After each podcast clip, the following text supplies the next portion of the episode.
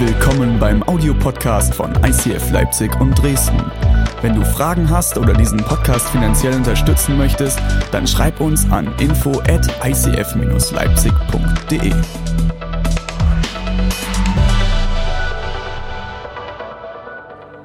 Also ich weiß nicht, wie es dir geht. Es war ähm, eine Werbung, die wir gerade eben gesehen haben.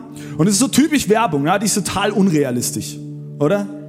Weil Weihnachten, ne? Weihnachten ist doch eigentlich die Zeit der frohen Familienabende. Wir sehen nur strahlende Kinderaugen, Harmonie und Frieden, ganz egal, wo wir hinschauen. Natürlich leckeres Essen. Ja, ich habe jetzt mal gelesen, ich glaube, sechs Millionen Gänse oder irgendwas werden geschlachtet jedes Jahr. Das, das ist mal ordentlich. Ja. Weihnachten ist die Zeit, wo sich alle Menschen in den Arm liegen, wo alle fröhlich sind und wo, wo sich alle schön machen. Das Problem ist nur, jeder versteht unter schön was anderes. Ja. Ist schön, ne? Also falls ihr nach einem Outfit für nächste Woche sucht, äh, bitte nicht so. das Ding ist, jeder spielt ja mit, dieses Spiel des perfekten Weihnachten. Beobachte mal an den nächsten Tagen und vor allen Dingen dann zu, zu zum Heiligabend, beobachte mal die Social Media Kanäle der ganzen prominenten Leute. Es ist, es ist so interessant. Weil du siehst nur intakte Familien, grinsende Gesichter, äh, irgendwie 100.000 Geschenke unterm Weihnachtsbaum. Das ist dieses perfekte Bild, äh, Bild von Weihnachten und alle spielen so mit. Egal ob Trump oder die Simpsons, George Clooney oder South Park, überall wird uns dieses Bild vor Augen gemalt. Aber was ist, wenn dein Weihnachten? Was ist, wenn mein Weihnachten eher so ist wie in der Werbung von Aldi? Nämlich nicht irgendwie friedlich, auch nicht unbedingt freudig. Was ist, wenn das auf dich gar nicht zutrifft dieses Jahr? Und du hörst ständig was von froher Familie, aber was ist, wenn du, was ist, wenn du Single bist? Und du dir innerlich denkst, hey, auch dieses Jahr fehlt wieder, fehlt wieder ein Partner an meinem Platz, an meinem Tisch. Was ist, wenn sich Mama und Papa haben scheiden lassen dieses Jahr und es vielleicht das erste Weihnachten ist in getrennten Elternhäusern. Harmonie. Hm. Harmonie. Hey, was habe ich schon für Streit zu Weihnachten erlebt? Oder Fröhlichkeit, ne? Wir wollen ja alle fröhlich sein zu Weihnachten. Aber was ist, wenn, wenn, wenn das Jahr, was hinter dir liegt, alles andere als fröhlich war. Ein Jahr voller Herausforderungen, ein Jahr voller Krisen und du innerlich denkst, hey, ich, ich, ich weiß gar nicht, wie ich feiern soll dieses Jahr. Und zu guter Letzt natürlich Geschenke. Wer hat schon alle Geschenke besorgt? Wow. Ich sage immer, das sind die, das sind die, die wahrscheinlich nichts schenken zu Weihnachten. naja, aber Hut ab, wenn ihr wirklich schon alle Geschenke habt, wow. Wir hören immer Geschenke und Geschenke und Geschenke. Aber was ist, wenn dieses Jahr überhaupt kein Geld da ist für Geschenke? Oder was ist, wenn ich dieses Jahr nicht das bekomme, was ich mir schon seit Jahren wünsche? Was dann? Ich weiß nicht, ob du es wusstest, aber Kirche ist der Ort, wo wir ganz ehrlich sein dürfen. Zu 100% ehrlich. Ehrlich vor dir selbst, ehrlich gegenüber anderen, wenn du dich traust. Und vor allem ehrlich gegenüber Gott. Und dann nennen wir doch mal auch noch die Punkte, die auch zu Weihnachten dazugehören literweise Glühwein, ne? mit den entsprechenden Alkoholleichen auf Weihnachtsmärkten. Dann so total, warst du schon mal auf so einer Weihnachtsfeier von so einem richtig krassen Unternehmen oder so einem Konzern? Ey, du, da, da greifst du echt manchmal an den Kopf. Das sind teilweise sehr sinnentfremdete Weihnachtsfeiern. So, und dann ab August, ne, Spekulatius beim Billig-Discounter. Wer hat auch nicht Lust ab August auf Spekulatius? Ne? Und letzten Endes ewig lange Warteschleifen beim psychologischen Notdienst. Und dann last but not least, und das finde ich sehr, sehr überraschend.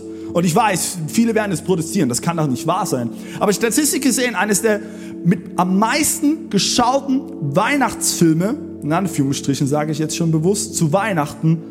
Wisst ihr, welcher Film das ist? Ist nicht Sissy. Es stirbt langsam mit Bruce Willis. Wer hat ihn gesehen? Alle Männer, ja, und alle Frauen so, nee, nee, nee, das kann nicht sein. Das ist bestimmt Sissy. Ja, die Geschichte von John McClane, wie er barfüßig durch den Nakatomi Tower sprintet und zu Heiligabend Dutzend Terroristen über den Haufen schießt. Merry Christmas bei Bruce Willis. Wow. Versteh mich nicht falsch. Ich habe das jetzt bewusst ein bisschen übertrieben dargestellt. Und ich liebe Weihnachten über alles. Und ich liebe auch all den Kitsch, der mit dazugehört. Aber ich muss immer wieder bei mir persönlich feststellen, dass ich vergesse, warum wir feiern. Dass ich den Kern dieser Zeit vergesse. Weil alles andere so schnell in den Vordergrund gerät. Und wir befinden uns momentan in dieser Serie Ich bin. Und da geht es um Jesus. René hat letzte Woche über Ich bin die Freude gepredigt, dass Jesus Freude in dein Leben ist. Und diese Woche, wenn du mitschreibst, schreib dir den Titel auf, ist das Thema Ich bin der Friede. Ich bin der Friede. Passt doch so richtig schön die Musik von Clemens, ne? Hm. Ich bin der Friede und ich habe festgestellt, es ist nicht so, dass diese ganzen Begriffe wie Freude, Friede, Liebe, die gehören alle zu unserem weihnachtlichen Vokabular. Und die begegnen uns in dieser Zeit überall. Auf jeder Weihnachtsfeier, bei jeder Grußkarte, bei jedem Werbeclip, bei jedem Weihnachtsfilm. Und wir schmeißen damit um uns. Aber verstehen wir auch, worüber wir reden? Verstehen wir, was die Worte bedeuten? Goethe, kennst du, na? aus der Schule bestimmt noch. Goethe hat mal gesagt, es ist nicht genug zu wissen, man muss auch anwenden. Es ist nicht genug zu wollen, man muss auch tun.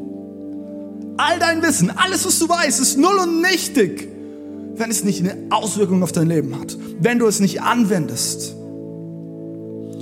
Und ich möchte mit dir jetzt den Bibeltext lesen, den auch René schon letzte Woche vorgelesen hat. Und dann steigen wir richtig ein. Römer 14, Vers 17. Denn das Reich Gottes ist nicht Essen und Trinken sondern Gerechtigkeit und Friede und Freude im Heiligen Geist. Jesus, ich danke dir so sehr für diesen Sonntag. Ich danke dir, dass du eine unglaubliche Message für uns parat hast. Ich danke dir, dass du auf diese Welt gekommen bist, um Frieden zu bringen. Und wie sehr können wir den in diesen heutigen Zeit gebrauchen. Jesus, ich bete, dass du jetzt vollen Zugang zu unseren Herzen hast. Räume unseren Stolz, unser Ego aus dem Weg. Wir wollen dir die Möglichkeit geben, dass du heute zu uns sprechen kannst. Amen. Vielen Dank, Clemens.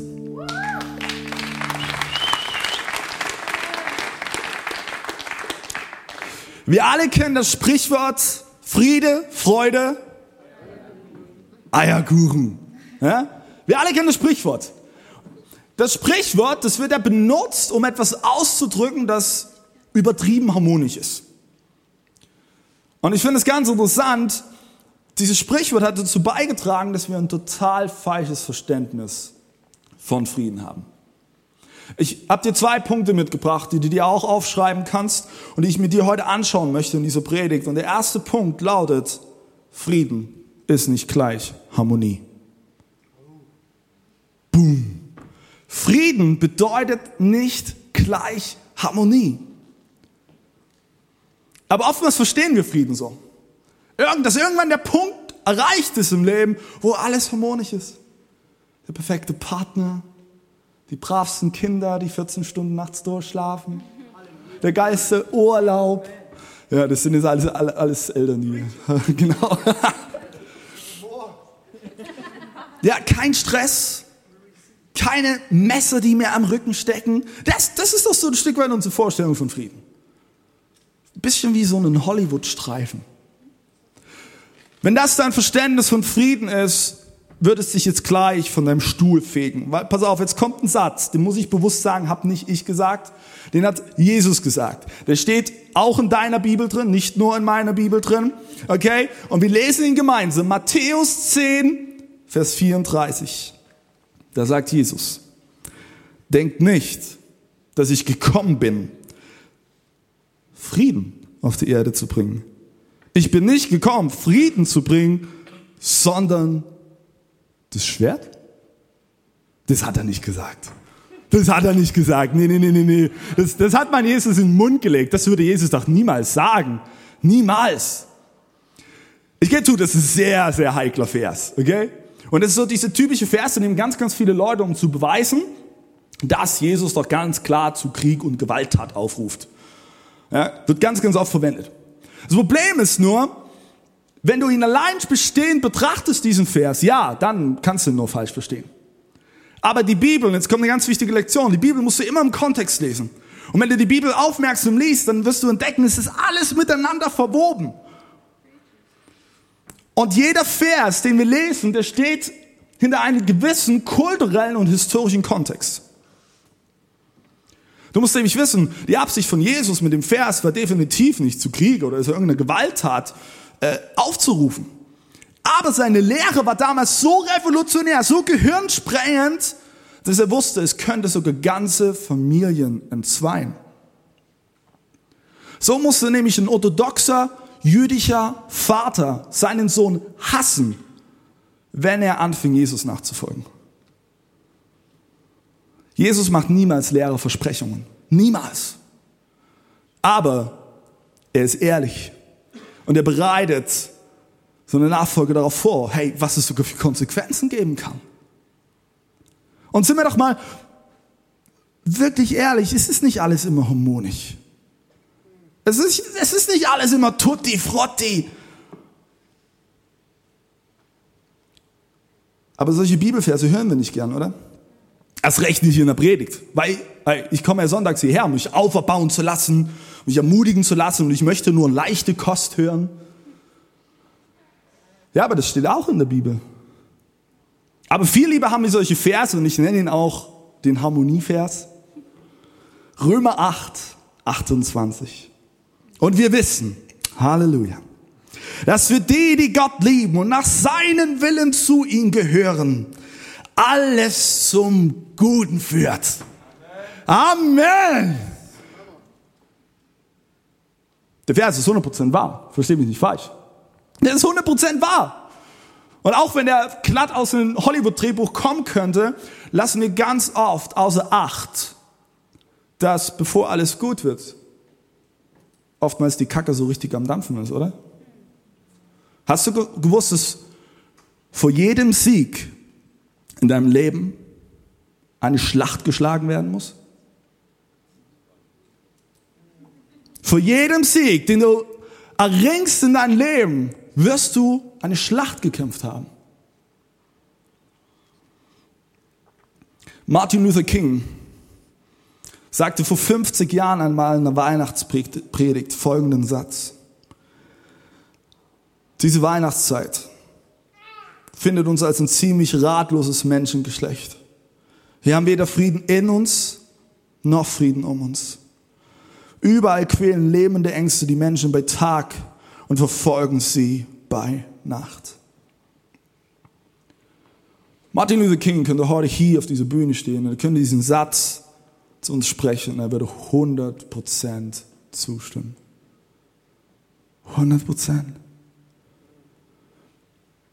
Es gibt immer Momente im Leben, die sind unerklärlich.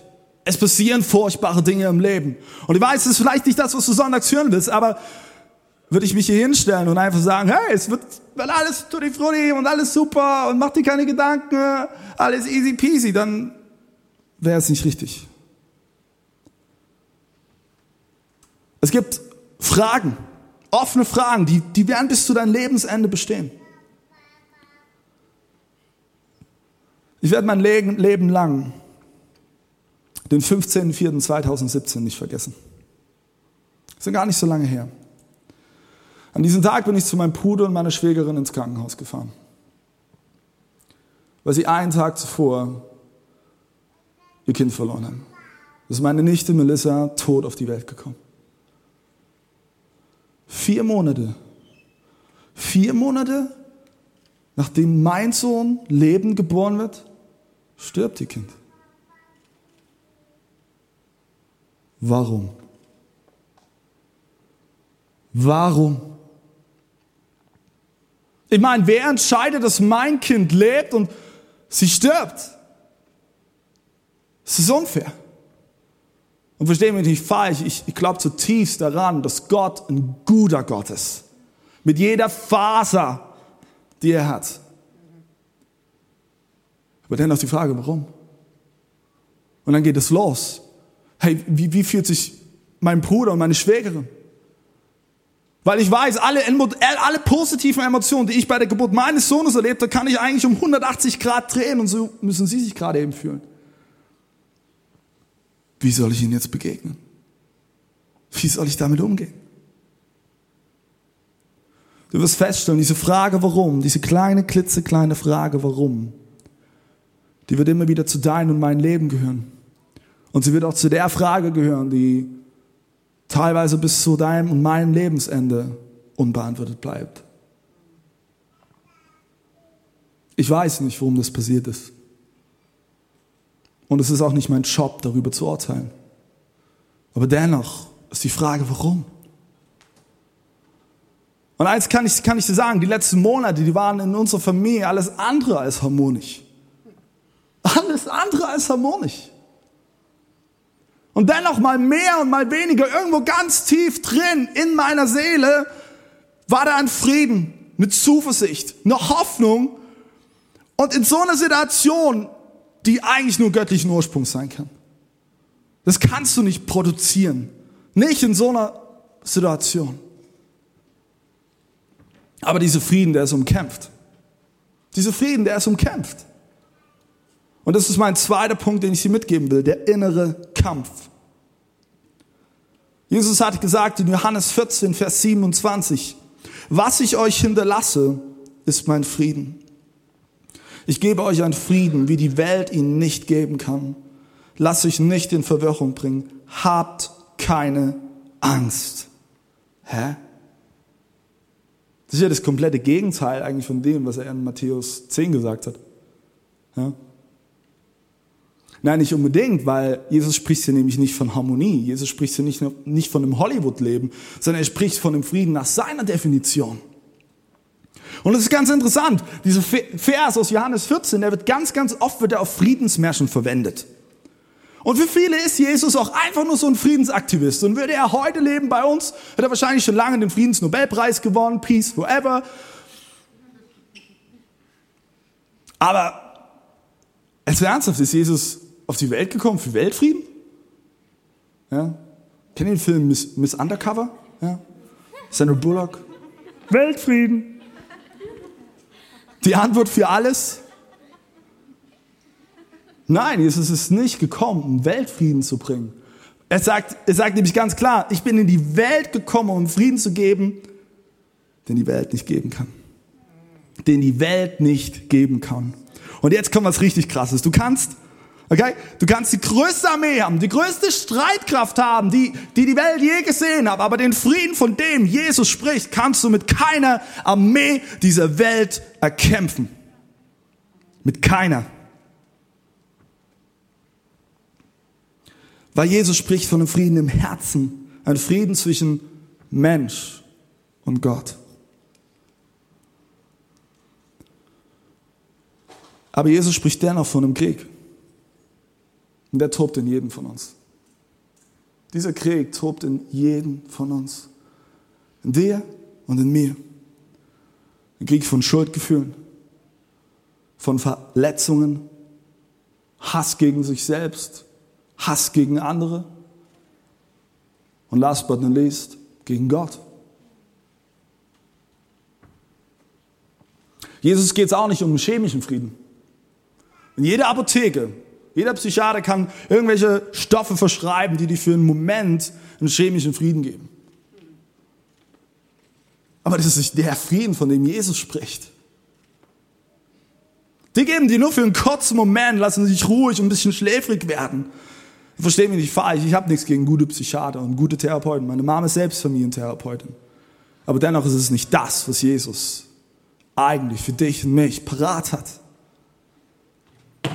Jesus spricht von dem Frieden, der tiefer geht, der dich wappnet gegen Panikattacken. Der dich wappnet gegen die Ängste und die Sicherheit gibt. Aber diesen Frieden, diesen Frieden wirst du nur auf deinem inneren Kampffeld gewinnen können. Angst. Angst kann psychisch krank machen. 2014 hat die DRK, die Deutsche Angestelltenkrankenkasse, eine Studie gemacht, nach der 60 Prozent der Beauftragten sich Psychopharmaka kaufen, um ihre Ängste zu überwinden. 60 Prozent. Wir brauchen einen Frieden für den Krieg, der in uns tobt, in jedem von uns. Aber den kann nur Gott geben. Und letzten Endes, sind wir doch mal ehrlich, es ist ein Krieg um eine Lösung. Ein Krieg, bei dem es darum geht, wer ist besser.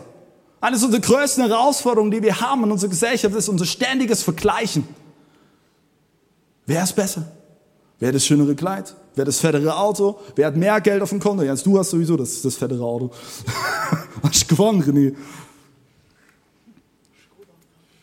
Skoda Octavia. Wir buhlen die ganze Zeit darum, wer besser ist. Und am Ende ist es ein Krieg um Anerkennung. Am Ende ist es ein Krieg um Liebe. Weil du willst geliebt werden. Ich will geliebt werden. Ist es nicht so? Wie oft habe ich immer wieder in die Falle, dass ich mich vergleiche. Und weißt du, womit ich mich vergleiche? Ganz oft mit Pastoren, die ungefähr so alt sind wie ich, die irgendwo in Amerika irgendwelche großen Kirchen haben. Und ich schaue mir die an, ich verfolge die und ich denke mir jedes Mal so, hm, wow, die haben es geschafft, die haben es gerissen. Und ich, ich mit meinen 29 Jahren, hm, ah, ich habe einen weiten Weg vor mir.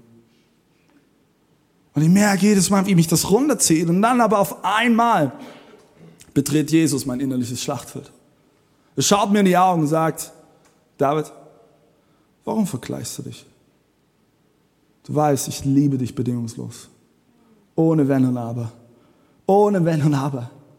Du kannst dir meine Wertschätzung nicht verdienen mit keiner Leistung, die auf diese Welt erbracht werden kann. Hast du das gewusst? Du kannst alles versuchen, die, die krasseste Leistung bringen, immer den ersten Platz erreichen, aber dennoch kannst du die Gottesliebe nicht verdienen, weil sie wird dir geschenkt. Ist dir aufgefallen, dass wir vielleicht deswegen Geschenke geben zu Weihnachten? Weil nämlich wir als erstes beschenkt wurden von Gott.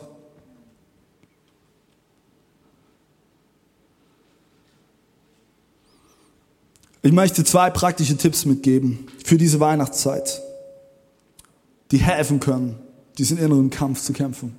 Und der erste Punkt, der lautet, suche die Nähe zu Gott. Such die Nähe zu Gott. Und das klingt erstmal total oberflächlich, aber ich, ich will dir es erklären. In Galater 5, 22 bis 23, den ich gleich vorlese, kannst du von den Früchten des Heiligen Geistes lesen. Mit anderen Worten, das Ergebnis, wenn du ein Leben führst, was durchdrungen ist von Gottes Gegenwart. Ein Leben, was nah an Gott dran ist. Und da können wir Folgendes lesen. Sehr interessant. Doch die Frucht, die der Geist wachsen lässt, ist Liebe, Freude, Frieden, Geduld, Freundlichkeit, Güte, Treue, Sanftmut und Selbstbeherrschung. All das ist ein Ergebnis von einem Leben nah an Gott dran. Und ist dir aufgefallen, Freude und Friede steht auch. Als ich an dem Samstag nach Karfreitag in dem Krankenhaus war und meinen Bruder und meine Schwägerin gesehen habe und meine Nichte, haben erstmal nur geheult. Wirklich wie so, wie, wie so ein Baby heult. Und dann auf einmal schaut mich mein Bruder an der schaut mir in die Augen.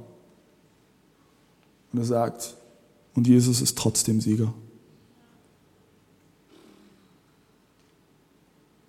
Und Jesus ist trotzdem Sieger. Wow! Ich wüsste nicht, ob ich in der Lage gewesen wäre, diesen Satz zu sagen. Und ich habe mich wirklich ernsthaft gefragt, wie ist das möglich? Wie ist es möglich, dass mein Bruder, der eben gerade seine Tochter verloren hat, diesen Satz sagt? Ich glaube zum einen, es ist einfach nur Gnade von Gott. Das ist ein Geschenk, was er in diesem Moment gegeben hat. Und zum anderen bin ich fest davon überzeugt, dass es damit zusammenhängt, wie nah du und ich an Gott dran sind. Weil das Ding ist, in dem Moment der größten Trauer, den meine Familie durchgemacht hat, wir, haben immer damit gerechnet, okay, chronologisch gesehen, die nächsten, die wir beerdigen müssen, sind die Großeltern. Da war es auf einmal ein kleines Baby. Und im Moment der größten Trauer habe ich Gottes Gegenwart so gespürt, wie ich sie in keiner Celebration, auf keiner Konferenz, wo ich jemals hingegangen bin, erlebt habe. Im Moment des größten Zerbruchs war ein innerlicher Frieden in mir, das schon echt paradox war und der für mich gefühlt die Zeit wie angehalten hat.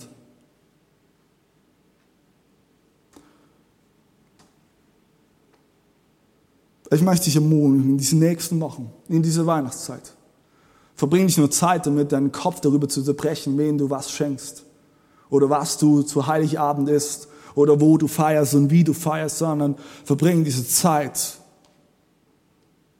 um Zeit mit deinem Papa, mit Jesus zu verbringen. Verbring die Zeit damit, investiere Zeit. Und weißt du was? Du brauchst dafür nicht deinen Pastor. Ich finde es immer so furchtbar, wenn die Leute denken, hey, das ist der Pastor für ihr geistliches Wohl zuständig ist. Nein!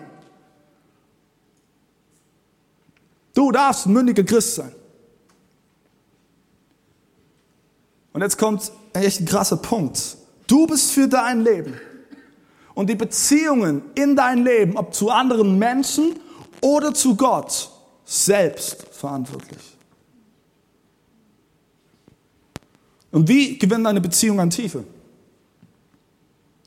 Wenn du Zeit investierst.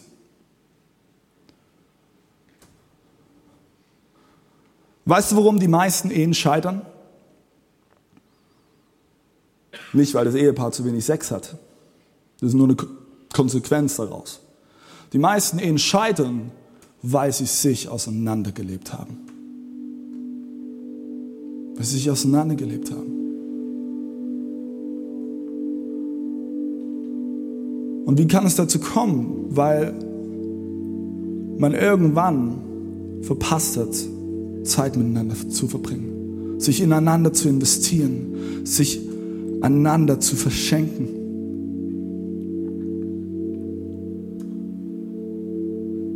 Ich möchte dich ermutigen. Verpasse niemals, dass du Zeit in deine Beziehung mit Gott investierst. Schlag die Bibel mal wieder auf. Und wenn du dieses Buch noch nie in der Hand hattest, dann schlag es auf, weil hey, jedes Mal, wenn ich in diesem Buch lese, da ist so ein krasser Schatz da drin. Es ist so unglaublich. Fang an zu beten. Und wenn du vielleicht noch nie gebetet hast, Gebet ist nichts anderes als Kommunikation. Ich finde es immer furchtbar, unser, unser abstruses und, und verkantetes Bild von Gebet, was wir als Christen haben. Am Ende ist es einfach, ich rede mit Gott, ich schütte mein Herz aus. Wenn du einen Moment hast, wo du feiern willst mit Gott, dann feiere ihn. Wenn du vor Wut kochst, dann will Gott das genauso wissen. Lass es raus. Und lass es lieber, bei Gott raus, als bei Menschen. Weil wir Menschen sind sehr sensibel. Und wir sind sehr schnell verletzt. Gott hält viel aus. Gott hält so viel aus. Such die Nähe Gottes. Suche sie. Wie so ein kleines Kind, hast du mal Kinder beobachtet zu Ostern? Wie sie irgendwelche Osterüberraschungen suchen? Suche die Nähe Gottes. Der letzte Punkt, den ich dir mitgeben möchte, als praktischen Schritt für die kommenden Wochen. Und ich weiß, jetzt wird es krass. Entscheide dich für Vergebung. Entscheide dich für Vergebung. Egal welche Tragödien, welchen Zerbruch, welchen Schmerz, welche Verletzung du in deinem Leben erlebt hast, irgendjemanden gibst du immer die Schuld. Entweder dir selbst, jemand anderen oder wenn du es dir ganz einfach machst, Gott. Irgendjemand gibst du die Schuld. Und das ist ein Karussell, das sich immer während dreht und dreht und dreht. Und der einzige Weg aus diesem Karussell heraus ist Vergebung. Es ist Vergebung. Vielleicht ist es dran, dass du dir selbst vergeben musst. Vielleicht musst du jemand anderen vergeben. Oder in deinen Augen sogar Gott. Ich weiß nicht, ob du dich erinnern kannst. Vor sieben Jahren war ganz, ganz groß in allen Medien der Fall Mirko. Da wurde dieser kleine zehnjährige junge Mirko wurde entführt und er wurde ermordet. Und was viele nicht wissen, ist, dass seine Eltern an Gott glauben. Und ich habe vor wenigen Tagen ich einen Artikel im Fokus gelesen und ich möchte dir ein paar wenige Sätze vorlesen, die seine Mama geschrieben hat. Unter Tränen begann unsere Runde auch für die Person zu beten, die uns unseren Mirko genommen hatte. Bis heute beten mein Mann und ich für den Täter. Es ist nicht immer leicht, denn obwohl die Beweislage klar war und man ihn anhand von den Arschspuren überführt hat, hat es sich im Gerichtssaal mit fadenscheinigen Begründungen rausgewunden. Er sei beruflich überfordert gewesen. Dieses Schwein, sagten viele. Mein Mann und ich aber wollen nicht hassen. Rachegedanken sind Gefühle, die diejenigen verändern, der sie in sich trägt. Und zwar nicht zum Guten. Wir wollen den Wahnsinn der Tat nicht noch dadurch belohnen, dass Reinhard und ich in die Gefahr geraten, uns zu vergessen und Gleiches mit Gleichem vergelten zu wollen. Wir wollen unsere Herzen nicht von diesen negativen Gefühlen vergiften lassen. Wow. Also ich weiß nicht, ob ich sowas hätte schreiben können, wenn ich der Vater von Mirko gewesen wäre. Aber auf der anderen Seite denke ich, ich weiß, es ist ein krasser Fall, es ist ein sehr, sehr krasser Fall. Wenn es die Eltern eines ermordeten Jungen schaffen, zu vergeben, dann kann auch ich es schaffen. Dann kannst du es schaffen. Nicht aus eigener Kraft heraus, weil das werden wir nicht schaffen. Aber mit Gott werden wir es schaffen. Vielleicht kaufst du in den nächsten Wochen nicht einfach nur ein paar Geschenke. Du machst es dir einfach, gehst einfach auf Amazon, so wie ich, und kaufst Geschenke. Vielleicht schenkst du dieses Jahr zu Weihnachten das wertvollste, das unbezahlbare Geschenk, was es auf dieser Erde gibt. Vergebung. Vielleicht hast du dich vor Jahren mal mit einem Freund von dir verstritten. Hab dich auseinandergelebt. Es sind unglaublich viele Missverständnisse, die unausgesprochen sind. Schreib ihm den Brief. Vergib ihn. Sprech Vergebung aus. Schenke Vergebung. Vielleicht hast du dich mit deinen Eltern, deiner Mama oder deinem Papa auseinandergelebt. Das ist irgendwie wie eine Barriere zwischen euch. Die sich immer schleichend, immer größer und größer geworden ist. Weil ihr Dinge falsch verstanden habt. Vielleicht ist dieses Jahr das Weihnachten wo du deiner Mama oder deinem Vater Vergebung schenken kannst. Und ich möchte dich einladen. Dieses Jahr kann es Weihnachten sein, wo du selbst dir das größte Geschenk machen kannst, den du dir selbst vergibst. Ich weiß nicht, wofür du dir vielleicht die Schuld gibst in dein Leben. Vielleicht, wo du gelogen hast mal und Beziehungen dadurch in die Brüche gegangen sind. Vielleicht, wo du vielleicht sogar wirklich gewalttätig warst gegenüber anderen Menschen. Vielleicht, wo du Leute betrogen hast. Und du lebst unter dieser, dieser, dieser krassen Last. Jesus ist auf diese Erde gekommen, um dich davon zu befreien. Diesen Frieden kannst du gewinnen, weil er dir heute in die Augen schaut und sagt, hey, die ist vergeben. Die ist vergeben.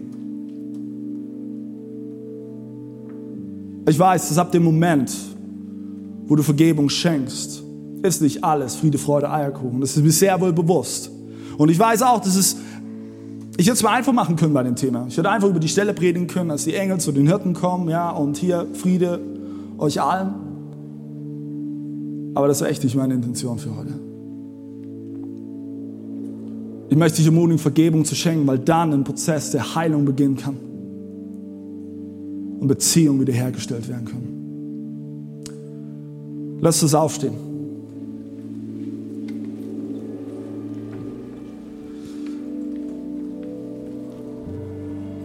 Als ich für den Sonntag gebetet habe, habe ich für mich selber ganz stark gespürt und ich glaube, dass es auch für einige in diesem Raum zutrifft dieses ständige Vergleichen mit anderen Menschen, das darf heute aufhören. In Jesu Namen. Hör auf, nach Anerkennung zu kämpfen, weil du kannst sie nicht erreichen, weil Jesus hat sie dir schon längst gegeben. Und ich möchte jetzt beten. Und ich möchte auch beten, dass Beziehungen wiederhergestellt werden können und dass du Mut findest, Vergebung auszusprechen, dort, wo es notwendig ist. Und es ist ein Thema, was uns alle angeht. Jesus, ich danke dir, dass du auf diese Erde gekommen bist, um Frieden zu bringen. Und ich danke dir, dass es ein Frieden ist, der so viel anders ist als das, wo wir uns so oft vorstellen. Jesus, ich bete, dass du jetzt kommst mit deinem Geist, dass du diesen Raum füllst. Jesus, ich bete für alle diejenigen, die sich immer damit kämpfen, sich ständig zu vergleichen. Es hat jetzt in deinem Namen Ende. Jesus, ich bete, dass du bewusst machst uns, wer wir in dir sind, wie du uns siehst. Ich bete, dass deine Meinung höher gestellt ist als die Meinung anderer Menschen. Ich bete, Jesus, dass, dass dort, wo wir wirklich beziehungsunfähig geworden sind, vielleicht durch diese ständige Vergleichen, weil immer in unserem Kopf waren, was denkt wohl der andere? Also ich bete, dass es jetzt aufhört. Und danke, dass du auf diese Erde gekommen bist, um dem ein Ende zu setzen. Und ich möchte dir zuspruchen, wenn das für dich zutrifft, du musst nicht mehr um Anerkennung kämpfen, du musst nicht mehr um Liebe kämpfen, weil Gott liebt dich nie mehr als jetzt in diesem Moment. Und Jesus, ich bete, dass du uns Mut schenkst, heute Nachmittag Vergebung zu schenken, das größte Geschenk zu Weihnachten zu geben, was, du, was man nur geben kann. Jesus, ich bete, dass du jede einzelne Beziehung segnest. Segne die Ehen hier in dieser Church, Jesus. Segne die Ehen, Jesus, dass nie der Moment kommt, wo man sich auseinanderlebt. Jesus, ich bete, dass, dass wir ineinander Zeit investieren, dass wir immer bereit sind, aufeinander zuzugehen, dass wir Kompromisse gehen. Jesus, ich bete, dass dort, wo Freundschaften in Zerbrüche gegangen sind, dass dieses Weihnachten ein Wunder geschieht, wo Freundschaften wieder gesund werden können. Jesus, ich bete, dass wir diesen Schritt der Vergebung gehen können, weil du ihn vorausgegangen bist. Du bist ihn vorausgegangen. Du hast uns alles vergeben, Gott. Und ich möchte dich in Jesu Namen, wenn du mit einer Schuld in dein Leben kämpfst, egal was es ist, spreche ich dich jetzt los in Jesu Namen. Du bist frei, du musst dir nicht mehr selbst die Schuld geben, du musst nicht mehr anderen die Schuld geben. Du bist frei, du bist ein geliebtes Kind und Jesus ist als ein Grund auf diese Erde gekommen, wegen dir, wegen dir, weil er dich liebt und weil du ihm so, so wertvoll bist. Und ich lade dich ein, jetzt in diesen kommenden Song, mach ihn zu deinem Song, schrei ihn von mir aus raus. Aber Jesus ist auf diese Welt gekommen um ein Wunder geschehen zu lassen in deinem Leben. Amen.